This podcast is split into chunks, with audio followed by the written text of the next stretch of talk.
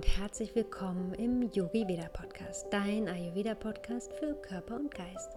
Ich bin Jenny und ich freue mich sehr, heute wieder eine neue Podcast-Folge mit dir zu teilen. Und zwar gibt es endlich mal wieder ein Interview und zwar habe ich dafür die liebe Jelena eingeladen. Und Jelena ist auch ayurvedische Gesundheitsberaterin und hat sich zusätzlich auf die vedische Astrologie spezialisiert. Und in dieser Folge sprechen wir über dieses Thema. Ich muss gestehen, ich kenne mich noch gar nicht mit der vedischen Astrologie aus und deswegen fand ich es ganz spannend, heute einmal mit Jelena darüber zu sprechen und ihr viele Fragen zu stellen. Unter anderem erfährst du in der Folge, was ist vedische Astrologie überhaupt? Du erfährst, was für Informationen wir über unser vedisches Horoskop erfahren können, also welche Lebensbereiche in dem Horoskop mit berücksichtigt werden und welche Informationen du brauchst, um ein vedisches Horoskop zu erstellen und noch ganz viel mehr. Ich freue mich jetzt in dieser Folge mit dir in die Welt der vedischen Astrologie gemeinsam mit Jelena einzutauchen und ich wünsche dir jetzt ganz, ganz viel Freude beim Zuhören bei dieser Folge. Hallo und herzlich willkommen, liebe Jelena. Ich freue mich sehr, dass du heute im Yogi Veda Podcast bist. Wir haben es lange geplant und heute hat es endlich geklappt, dass wir uns hier treffen und heute miteinander sprechen über ein ganz spannendes Thema, über die vedische Astrologie. Und ich muss gestehen, ich ähm, habe davon noch nicht so viel Ahnung. Ich finde das Thema aber sehr spannend. Und bevor wir gleich tiefer einsteigen, erzähl uns gerne erstmal, wer du bist, was machst du, wie bist du zur vedischen Astrologie ge gekommen, wie bist du generell zum Ayurveda gekommen. Nimm uns gerne mal mit, auch für die Zuhörer, die dich vielleicht noch nicht kennen. Hallo, liebe Jenny erstmal und ja, danke für die Einladung und äh, ja, dass wir es tatsächlich geschafft haben. Ich freue mich mega, dass wir wirklich mal äh, nicht ganz äh, vis-à-vis, -vis, aber doch gefühlt vis-à-vis -vis, äh, quatschen und äh, ja, ich ein bisschen was über ja, meine, meine Leidenschaften irgendwie erzählen darf und das weiterbringen darf. Genau. Ähm, ja, mein Weg. Puh, wie lange hast du Zeit? Wie lange geht der Podcast? Alle Zeit der Welt? Ah, yeah. ähm, ja, ich habe irgendwie, ähm, ich fange jetzt einfach mal hinten an. Ähm, zum Ayurveda kommt man ja meistens einfach dadurch, dass man ein bisschen Probleme mit seiner Gesundheit hat. Ähm, und ähm, ich glaube, wenn wir alle super im Saft stehen, dann kommen wir nicht zum Ayurveda. Bei mir war das so, bei mir war es äh, vor allem einfach eine Histaminintoleranz, ähm, die mich dann irgendwann auf meiner Yogamatte dazu gebracht hat, dass ich dachte, ich muss mal irgendwie das Thema nochmal aus einem anderen Blickwinkel angehen und hatte dann, wie gesagt, ähm, ja, ich glaube, es war in Marichasana, den Geistesblitz, ich könnte mal Ayurveda probieren. Ähm, habe ich angefangen, habe auch dann eine Panchakarma-Kur gemacht und äh, ja, dann hat er mich nicht mehr losgelassen. Und ähm, ja, dann bin ich letztes Jahr noch Mama geworden, ähm, was sehr schwierig war für mich, dann wieder den Weg zum Ayurveda zurückzufinden. Das ist noch mal eine Geschichte für sich. Ähm, weiß ich nicht, wie es dir geht, aber es ist gar nicht so leicht, diese ganzen Routinen in den Mama-Alltag zu integrieren. Und ähm, ja, auf jeden Fall zur vedischen Astrologie ähm, bin ich tatsächlich durch äh, die bestimmt von ganz vielen ähm, geschätzte Nadine gekommen, die Dr. Nadine Webering. Ich glaube, die hast du auch schon mal getroffen. Ähm, nee, ich tatsächlich nee, nicht. nicht. Aber ich verfolge sie auf Instagram. Bestimmt, wie, wie ganz viele. Äh, und wenn nicht, dann, dann jetzt. ähm, Nadine hat mich letztes Jahr besucht. Ähm, ganz schön mal jemanden ähm, ja wirklich im Real Life aus der Ayurveda-Welt kennenzulernen. Und wir hatten irgendwie drüber gesprochen und sie hat irgendwie mir erzählt, dass sie gerade wieder so eine neue ähm, ja, sich irgendwie gerne mit Neuem wieder beschäftigen würde und das über Jyotish, so heißt eben die vedische Astrologie, ähm, gestolpert ist und ähm, es da eine Ausbildung gibt und wir haben dann beide beschlossen, dass wir das machen. Ähm, haben dann diese Basis äh, quasi gemacht und ähm, ja, im Moment stecke ich jetzt in der in dem On-Top quasi noch, ähm, mache gerade noch einen Online-Kurs, eine Online-Ausbildung von äh, David Frawley. Und äh, ja, bin quasi jetzt ähm, ja, mit einem neuen Steckenpferd unterwegs. Und äh, freue mich jetzt drüber zu quatschen mit dir. Ja, vielleicht nimmst du uns direkt einmal zu Anfang mit, weil viele haben vielleicht noch keine Ahnung von der vedischen Astrologie. Was ist das überhaupt? Beziehungsweise wie unterscheidet sich die vedische Astrologie von der in Anführungsstrichen normalen Astrologie? Ähm, ja, was ist das? Ähm, vielleicht Astrologie kennt man so aus, man liest irgendwie ein Horoskop in der Zeitung. Finde ich äh, oder fand ich irgendwie immer schräg, konnte ich gar nicht so viel mit anfangen. Auch mit meinem, mit meinem Sternzeichen habe ich mich nie wirklich identifiziert. Ich weiß nicht, ob das bei dir so ist. Kannst du dich damit irgendwie ein bisschen, also ähm, ab und zu lese ich mal was, aber nicht so in die Tiefe, würde ich jetzt mal sagen. Okay. Ähm, ja, auf jeden Fall geht es darum, oder ich fange mal ganz aus, oder ich mache mal das schöne Bild, was ich so mag. Vielleicht das, catcht das ein bisschen. Gerne. Ähm, wir gehen ja davon aus, auch im Yoga, dass wir geboren werden mit einem gewissen Seelenplan. Und dass die Geburt genau dann einsetzt, wenn die Sterne, so sagt eben der Dotisch, genau die Konstellation hat, damit wir diese Aufgabe, unser Dharma in der Welt erfüllen können. Ja, und das ist eben dann die Frage, ja, wie ist deine, deine Konstitution jetzt aus dem Ayurvedischen eben auch im Sinne des Jyotish? Und daran kannst du eben sehen, wie sind die Sterne, was sind deine Häuser. Also es gibt eben ja auch wie im westlichen gewisse äh, Grundmuster, Regeln, wonach man das dann deuten kann, was so der Seelenweg quasi ist, was die Aufgabe in diesem Leben ist, wofür du da bist, welche Herausforderungen vielleicht auch kommen, in welchem Lebensabschnitt du gerade unterwegs bist und ähm, ja, eben auch zum Beispiel kann man sich angucken, wie denn so die Konstitution gebaut ist. Das habe ich schon ganz viel gesagt, glaube ich. Ja, also sehr spannend. Würdest du sagen, das geht ja auf jeden Fall dann nochmal wesentlich tiefer, als wenn man zu einem Ayurveda-Arzt geht und seine Konstitution, seine Urkonstitution bestimmen lässt? Kann man mit einer, einem vedischen Reading, sage ich jetzt einfach mal, ähm, nochmal viel tiefer blicken ähm, und nochmal andere Informationen wahrscheinlich über sein Sein erhalten? Ja, also ähm, ich habe auch ein Reading gemacht, bekommen schlechtes Deutsch, aber du weißt, was ich meine. Ähm, mhm.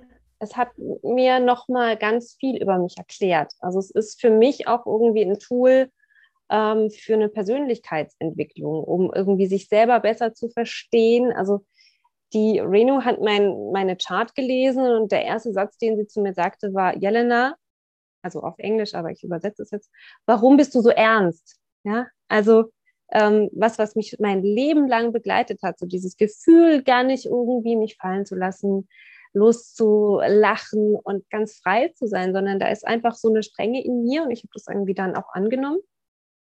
Ähm, und sie hat es mir halt auch nochmal erklärt, warum das so ist, äh, weil da einfach zu wenig Wasser in meiner Konstitution ist. Es fließt zu wenig mit einem Saturn, der re relativ stark ist. Ähm, das sind irgendwie Punkte, wo ich sage, ähm, jeder, der irgendwie Lust drauf hat, mehr sich zu verstehen oder vielleicht auch den Partner zu verstehen. Es gibt auch die ähm, Frage im Jyotish, wie ist es mit in Beziehungen zum Beispiel? Ähm, klassischerweise in Indien wird das gerade auch für, für Ehen genutzt. Ähm, da kann man einfach ganz viele Dinge beleuchten und das ist echt so ein kleiner Rundumschlag.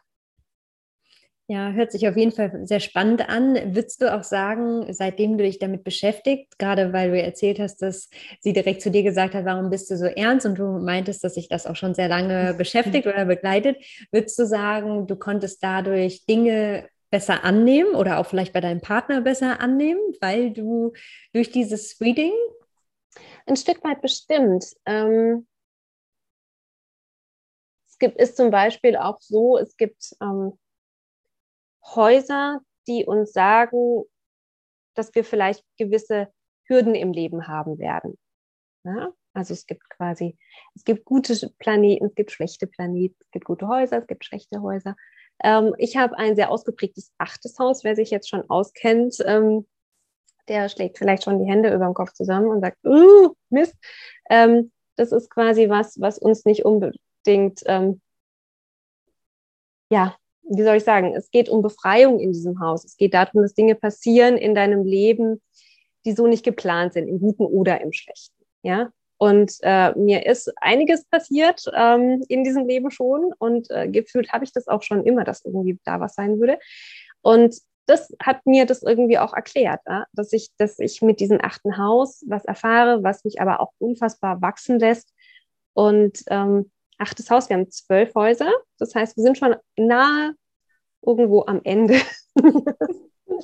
ich bin noch sehr weit von der Erleuchtung entfernt, das noch als Nebensatz. Aber ähm, ja, sowas zum Beispiel. Das sind ganz viele kleine Faktoren, aber es hat mich auf jeden Fall weitergebracht und nachhaltig beeindruckt. Mhm. Weil ich fand, äh, gerade zu Beginn, ähm, als ich auf, auf den Ayurveda gestoßen bin, da gab es ja auch schon ganz viele Aha-Momente. Ah, mhm. deswegen bin ich so und so und deswegen vertrage ich das vielleicht nicht so gut oder deswegen brauche ich vielleicht mehr Ruhe oder muss in der und der Hinsicht besser für mich sorgen. Und aber auch, ich fand, ich habe mein Umfeld dadurch besser verstanden und konnte dadurch auch besser auf bestimmte Dinge eingehen, beziehungsweise manche Dinge gelassener ähm, sehen ja, und ich kann mir vorstellen, dass das, wenn du dich dann noch mal ein paar Schichten tiefer, was ja die vedische Astrologie wahrscheinlich ist, mit dir beschäftigt und mit deiner Umwelt, dass man dann noch mehr vielleicht in die Akzeptanz gehen kann in vielen Dingen und auch wahrscheinlich in vielen Dingen, die dir im Leben passieren, dass man das einfach noch mal mehr annehmen kann und mehr in das Vertrauen gehen kann. Total. Also ich finde, das sind einfach alles Tools, die dich näher zu dir, zu deinem Wesen, zu deinem Kern irgendwo bringen, so wie es ja auch der Yoga ist. Also es sind irgendwie für mich, es ist ein bunter Blumenstrauß und ähm, die Frage ist manchmal auch, wie tief will man gehen vielleicht. Das stimmt, ja. Genau, aber das gibt sich ja meistens so mit der Zeit. Ich finde immer, wenn man einmal die Tür geöffnet hat, vielleicht guckt man erstmal so ein bisschen durch, aber irgendwann ist man immer mehr bereit, die Tür weiter und weiter aufzumachen und äh, langsam ähm, durch die Tür zu gehen. Man, man, äh, sagt übrigens auch, dass die vedische Astrologie so der schnellste Weg zur Erleuchtung sei, weil es eben dann ähm, weniger harte Arbeit ist, als sich äh, täglich zwei Stunden auf der Yogamatte irgendwie abzuarbeiten. Sehr, sehr spannend. Und gibt es auch ähm, normale, also gibt es auch die Sternzeichen in der vedischen Astrologie? Du ja. meinst, Häuser gibt es ja auch und auch genau. die ich sag mal, in Anführungsstrichen die normalen Sternzeichen, die wir mhm. auch kennen? Ja, genau. Also keine Unterschiede. Nee, es ist der gleiche Tierkreis. Ähm, der Start ist ein bisschen anders, ähm, weil quasi im, ähm, im Jyotisch geht man von den, von den fixen Punkten aus. Ähm, und aber man startet auch immer mit dem, mit dem Widder und es geht dann weiter und die Häuser haben auch ähnliche Bedeutungen also da sind schon viele, viele Überschneidungen, aber eben die Feinheiten dann doch auch nochmal anders. Größter äh, Unterscheidungsfaktor ist aber, wir gehen ja im Westlichen immer vom Sternzeichen aus. Also ich bin Wassermann. Ähm, Sternzeichen, angeblich total freiheitsliebend. Ja, würde ich mich jetzt nicht unbedingt so bezeichnen. Ähm, Im Vedischen geht man ähm, aber vom Aszendenten aus weil quasi der Aszendent ähm, nochmal viel genauer auf den Geburtszeitpunkt abzielt, weil wir wissen alle, so ein Sternzeichen, das geht halt vier Wochen. Ja, und der Aszendent ist da nochmal genauer und auch selbst da gibt es nochmal Unterscheidungen, das sind die sogenannten Nak Nakshatras. Ähm, genau, also das ist nochmal, ähm, ja, einfach feingliedriger für mich irgendwie auch im, im Verständnis. Mhm. Mhm. Und wann würdest du sagen, beziehungsweise erstmal, was braucht man denn, um so einen Chart zu erstellen? Also welche Informationen braucht man? Ganz äh, basic, es gibt Rechner im Internet und dann brauchst du dein ganz genaues Geburtsdatum. Das ist eigentlich das Wichtigste, weil es ja eben so genau punktiert ist, ähm, dein Geburtsort und ähm, genau Zeit und Datum, Ort und fertig. und dann kann man das im Internet quasi eingeben und kriegt dann ähm, so einen Chart und genau, dann kann man sich wahrscheinlich weiter informieren, beziehungsweise oder man bucht ein Reading und dann kriegt man äh, da die ganzen Infos, was alles in seinem Chart bedeutet.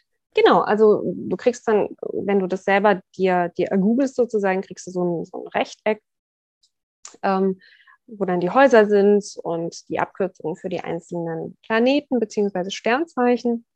Und dann sitzt du halt erstmal da und denkst, okay, fange ich jetzt damit an?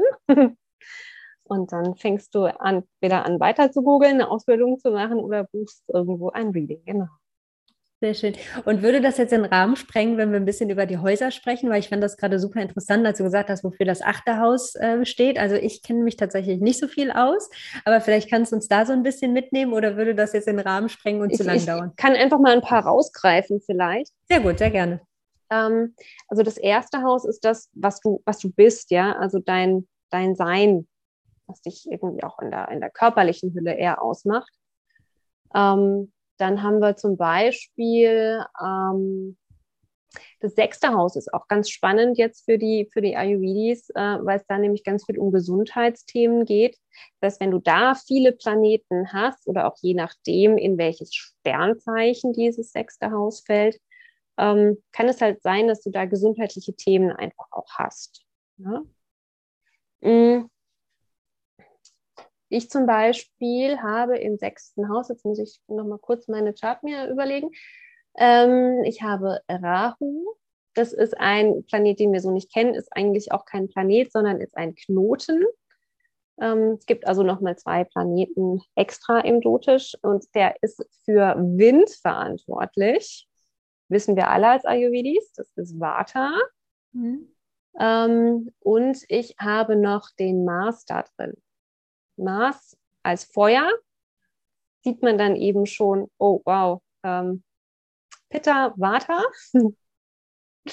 mal ganz knapp gesagt, ähm, das ist ähm, was, was einfach meine Gesundheit sehr stark begleitet. Das sieht man dann eben im sechsten Haus. Mhm. Mm, dann haben wir zum Beispiel im fünften, das steht für Kreativität. Und Kreativität, was schaffen wir quasi, sind dann auch Kinder. Also es steht auch für die Familie. Und ja, zum Beispiel hätten wir dann noch das achte, wie gesagt, für die Dinge, die so, sag mal, ungewollt passieren, im Guten oder im Schlechten. Ähm, das zehnte Haus steht für dein, deine Karriere. Oder ähm, ja, das siebte, das finde ich auch noch ganz schön. Ähm, du hast ja, wie gesagt, das erste für dein Selbst und das siebte liegt genau gegenüber. Und deswegen ist es das auch für die Beziehung. Ähm, genau. Und dann kann man eben immer gucken, was für Planeten sind da, wie viele sind da drin, sind die irgendwie in Konstellationen, wo die Planeten miteinander in, ja, in Disharmonie stehen. Dann gibt es da nochmal so ein bisschen ähm, Lesarten da rein. Genau. Hilft dir das schon mal so? Ja, ähm, und äh, ich würde gerne noch mal zum sechsten Haus, zur Gesundheit. Ja. noch eine Frage. Ähm, gibt es wahrscheinlich auch in Indien, dass dann tatsächlich mit so einer Konsultation auch so ein astrologisches Chart, also so ein vedisches Chart mit ähm, berücksichtigt wird, weil das ist ja super spannend, dass man dann quasi Krankheiten oder beziehungsweise man könnte wahrscheinlich ein eventuelles Ungleichgewicht, wenn man sich vielleicht nicht so gut um sich kümmert, dann auch schon dort ablesen, beziehungsweise wozu der Mensch neigt, oder? Mhm. Tatsächlich war es wohl, also ich kann es nicht nachprüfen, aber ähm, ich habe gelernt, dass ursprünglich jeder Ayurveda-Arzt auch Jyotish betrieben hat. Das heißt, dass das eigentlich viel mehr verschmolzen war, als es heute so ist. Für uns, selbst wenn wir jetzt eben Ayurvedis sind, ist es ja irgendwie separiert. Wir haben den, den Yoga und den Ayurveda irgendwie noch so als eins, aber mit Jyotish beschäftigen sich ja schon auch eher wenige Freaks. Mhm. ähm, genau, was ich jetzt äh, vielleicht an der Stelle mal noch äh, erklären kann, ist, ähm, es gibt immer Zeitabschnitte im Jyotish. Ja? Sie nennen sich Dashas, also nicht zu verwechseln mit den Doshas. Und ähm, das ist immer eine Zeitqualität, wo einer der Planeten ganz präsent ist für dich. Ja? Und wenn du jetzt zum Beispiel ähm, ja eine Mars-Zeiteinheit gerade hast, dann ist da halt auch nochmal besonders viel Feuer. Dann geht quasi damit auch dieses Dosha bei dir hoch oder es passieren eben Dinge, ähm, ja, in, die da so, ich sag jetzt mal, vedisch reinfallen, ähm, oder ich bin gerade noch in der Rahu-Phase. Wie gesagt, das ist die Vata-Phase. Ähm, oder wenn du in der Mondphase bist, das ist sehr, sehr gefühlsbetont. Das kennen wir eigentlich auch, dass der Mond eben da auch emotional was mit uns macht. Ähm, und das ist was, wo man tatsächlich, also da fühle ich mich noch nicht befähigt, das sage ich jetzt dann gleich an der Stelle, ähm, nochmal Aussagen in die Zukunft machen kann. Ja? Hm. Und das eben auch als ähm, Vorhersage nutzen. Ja, mhm. Aber da bin ich einfach vorsichtig, weil ich möchte das auch so, so seriös wie möglich machen. Und ähm, ich glaube auch, dass man das ganz mit, mit, mit ganz viel Fingerspitzengefühl machen sollte, da irgendwelchen Leuten irgendwas in die Zukunft reinzulösen. Auf jeden Fall. Und äh, wenn ich das richtig verstanden habe, also es gibt ja auch die fünf Elemente und dann sind diese Elemente einfach in verschiedenen Lebensphasen auch nochmal aktiver, aber das ist auch wieder ganz individuell. Also das ist wahrscheinlich dann parallel zu den Lebensphasen, die wir ja auch in unserem Zyklus haben in der, ähm, äh, in der ähm, Erwachsenenzeit zum Beispiel Pita, wenn wir älter werden, Vata, äh, in der Kindheit Kapha. Aber zusätzlich dazu sind je nach unserem Horoskop dann auch nochmal unterschiedliche Elemente unterschiedlich aktiv. Genau, also nicht unbedingt Elemente per se, aber eben auch die Planeten bringen eventuell äh, nochmal was mit sich. Genau, Element, ah, okay. ja. Okay, genau. Äh, je nachdem, was für ein Planet ich dann verstärkt habe.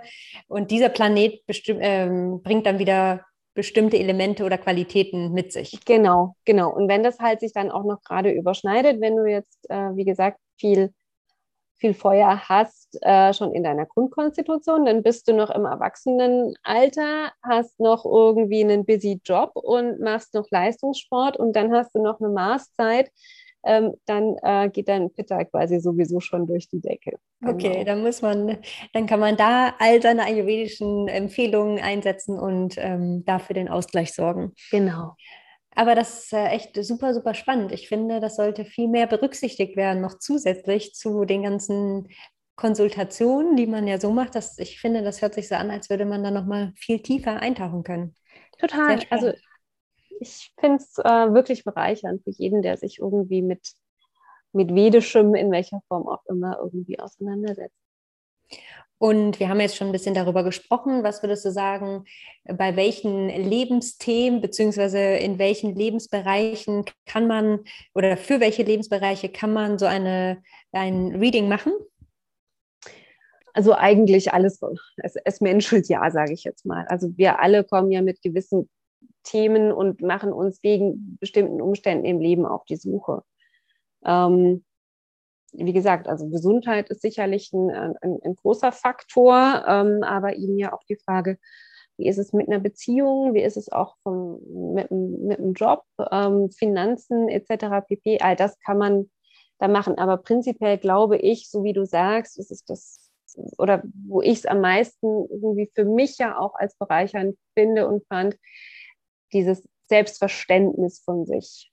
Ähm, und vielleicht äh, auch, je besser ich mich kenne, desto besser weiß ich auch, wie ich reagiere und wie auch mein Partner dann reagiert. Ich kann mir vielleicht auch die Zunge beißen und äh, vielleicht macht es das auch ein bisschen angenehmer für alle, wenn wir uns da besser kennen. Und das, das ist irgendwie das, wo ich sage, das ist für mich einfach die Bereicherung, aber letzten Endes kann da jeder für sich auch seinen, seinen Beweggrund rausfinden. Sehr schön. Hört sich auf jeden Fall alles sehr spannend an. Und du bietest ja auch Readings an, beziehungsweise im Moment nicht, aber ganz bald wieder. Ähm, doch, tatsächlich schon. Ähm, sporadisch. Okay. so wie, so wie die Zeit als Mama zu. Und nimm uns gerne mal mit, wie würde dann so ein Reading aussehen, beziehungsweise wie läuft sowas ab? Ähm, trifft man sich dann einmal oder ähm, sind das auch mehrere Termine, weil man dann noch ähm, Empfehlungen bekommt, wie man quasi auch Ausgleich schaffen kann, etc.? Also das, ähm, da bin ich ganz offen. Ähm, bis dato habe ich es eben so gemacht, dass ich die Chart erstelle. Ich mache eigentlich immer ganz gerne noch so eine kleine PowerPoint-Präsentation, damit, wenn man bei Zoom äh, unterwegs ist, ist es natürlich auch schwierig, wenn ich dir jetzt was von deiner Chart erzähle, du hast die gar nicht richtig vor dir und du kannst mir gar nicht folgen, weil es, äh, es ist ja auch ganz anders, als wir das jetzt bis jetzt so, so denken konnten. Also wir sind ja als Ayurvedis so auch nochmal anders unterwegs oder vielleicht bist du gar kein Ayurvedi. Du hast gar keine Ahnung. Deswegen finde ich das schön, den Leuten was an die Hand zu geben und auch was, was man dann später sich nochmal angucken kann. Ähm, dann picke ich mir eben Punkte raus, die explizit besonders in der Chart sind. Ähm, wie ist dein erstes Haus, also wie ist dein Aszendent? Ähm, manchmal auch so, ja, zum Beispiel auch so Mütterthemen sieht man am Mond, wenn da jemand jetzt irgendwie ähm, sehr mit den Gefühlen irgendwie hadert, dann kann man sich das angucken. Oder wenn da gesundheitliche Punkte einfach rausstrahlen, dann besprechen wir das. Ähm, also ich, ich mache das akzentuiert und ähm, gucke mir dann schon auch die, die Konstitution natürlich auch mal noch aus dieser vedischen äh, Sichtweise aus an ähm, und mache es einfach ganz individuell. Und wenn jemand sagt, er möchte dann nochmal im zweiten Gespräch nochmal den Fokus dahin legen oder vielleicht noch einfach auch eine Ayurveda-Beratung ähm, hinten dran äh, geschaltet haben, dann bin ich da völlig offen. Wahrscheinlich kann man auch ja immer wieder so ein Reading machen. So stelle ich mir das jetzt gerade vor, weil man hat ja immer unterschiedliche Themen und in so einem Reading kann man ja wahrscheinlich nicht alle Themen irgendwie einmal, äh, beziehungsweise das ganze Chart komplett einmal lesen. Das wäre ja wahrscheinlich viel zu aufwendig und wahrscheinlich geht man dann auch je nach Lebensthema einmal zum Reading und dann spezialisiert man sich in diesem Reading auf dieses Thema, um dann dafür Empfehlungen zu bekommen, beziehungsweise einmal so eine kleine Vorschau oder einen Rückblick. Ja, also das, das Erste ist sicherlich erstmal so das Grundverständnis zu schaffen und ja, dann kann man ja auch weiter in die Tiefe gehen mit den eigentlichen Fragestellungen, die da noch kommen. Das geht auf jeden Fall, ja, genau. Ja, hört sich auf jeden Fall alles sehr schön an. Du mhm. kannst ja noch einmal sagen, wo findet man dich denn, wenn man ähm, dich suchen möchte, wenn man mehr über die vedische Astrologie erfahren möchte? Und vielleicht, wie würde man jetzt anfangen, wenn man jetzt den Podcast gehört hast, hast du vielleicht irgendwie auch einen Buchtipp? Ähm, wie fängt man an, wenn man jetzt sagt, okay, Reading mache ich jetzt noch nicht direkt? Was sind vielleicht so erste Steps? Wie kann ich mich da mehr informieren? Und dir natürlich bei Instagram folgen? Genau, dann fangen wir doch damit mal an.